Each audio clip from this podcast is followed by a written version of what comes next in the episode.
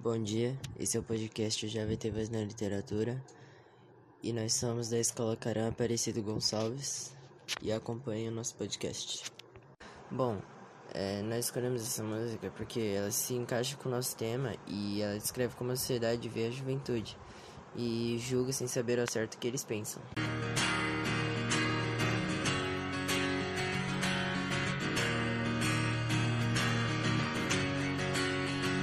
Vejo na TV o que eles falam sobre o jovem, não é sério. O jovem no Brasil nunca é levado a sério. Vejo na TV o que eles falam sobre o jovem, não é sério. Não é sério. Eu vejo na TV o que eles falam sobre o jovem, não é sério. O jovem no Brasil nunca é levado a sério. Vejo na TV o que eles falam sobre o jovem, não é sério, não. Não é sério. Bom dia, meu nome é Karen, é, estudo na escola Caramba Aparecido Gonçalves e eu vou falar sobre a voz do jovem na literatura. Os jovens não têm uma voz muito ativa quando se trata da literatura, até porque eles, a maioria deles são privados desse direito quando são mais novos. E assim, um exemplo disso é uma própria aluna daqui do, da nossa escola que disse que quando era de outra escola ela teve que aprender sobre literatura escondida, porque não era permitido que ela aprendesse sobre isso. Então, assim, é, ela tinha uma professora e essa professora ela gostava de ensinar literatura para eles, mesmo sendo, não sendo permitido.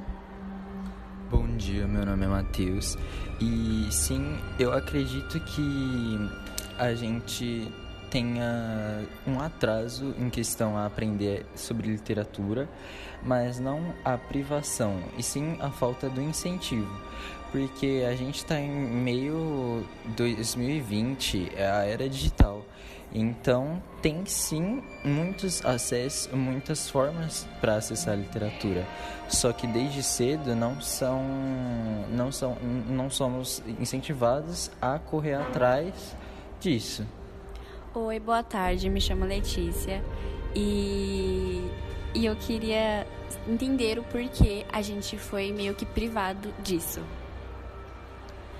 É, não é que a gente foi privado, mas assim, quando era pra gente ter aprendido, nós não aprendemos. E isso passa uma impressão muito ruim. A impressão que passa é que o governo não quer que a gente aprenda sobre literatura, como se eles estivessem com medo que a gente um dia ultrapasse eles, porque a literatura abre nossa mente de uma forma muito incrível, porque ela fala sobre muitos temas, ela fala sobre muitas coisas que você vai pensando, e quanto mais você pensa, mais sua mente abre sobre aquilo. Bom dia, meu nome é Pedro. É, eu vou falar minha opinião sobre o, o jovem tem voz na literatura. É, bom, quando menores, não tínhamos é, tanto acesso à literatura quanto hoje no ensino médio. E isso pode ou não ser ruim. A pergunta é: o jovem tem voz na literatura? Bom, na minha opinião, hoje não. É, os jovens não se interessar tanto por livros quanto deveriam. São poucos os que leem livros diariamente, e por o número ser, pe é, ser pequeno, o jovem fica sem voz. É, sim, eles não têm. A, a, gente não tem tanto o interesse, né? Nós jovens não temos. A, eu digo mais a maioria, né? Eu digo nós, mas tem uma parcela que tem sim mas não tem o interesse de correr atrás de ver livros e outras formas também da em que a literatura está presente mas elas estão aí presente. É só ver só saber procurar.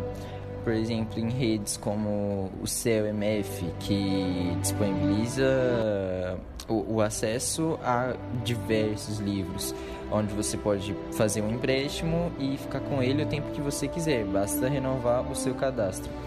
Ou então também é visto em, em veículos como as redes sociais, onde é bastante percebida a presença de poetas iniciantes que postam seu conteúdo em páginas no Facebook ou mesmo fotografias com críticas sociais em redes como o Instagram.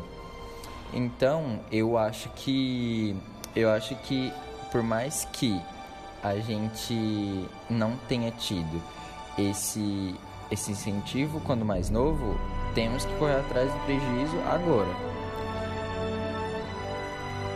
Não digo que, não, que a gente não foi incentivado. Incentivo a gente teve até demais.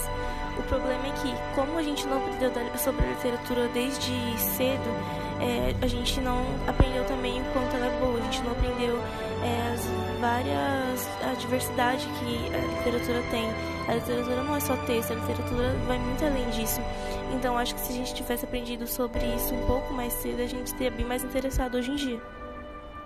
E é como a Karen falou, é a gente não não teve influência para poder aprender sobre isso. A gente nem sabia o que a literatura tratava, então a gente não tinha o conhecimento necessário. E agora que a gente precisa, a gente precisa correr atrás. Então, basicamente é isso. É, é uma opinião final que acho que todos estamos nesse consenso de que a gente não não aprendeu cedo, mas por mais que a gente esteja numa certa defasagem, dá para correr atrás do prejuízo agora através dessas fontes, que são as bibliotecas gratuitas e onde lugares que a gente pode se expressar também, como as redes sociais, Facebook, Instagram e também no YouTube. Esse foi o nosso podcast. Espero que vocês tenham gostado.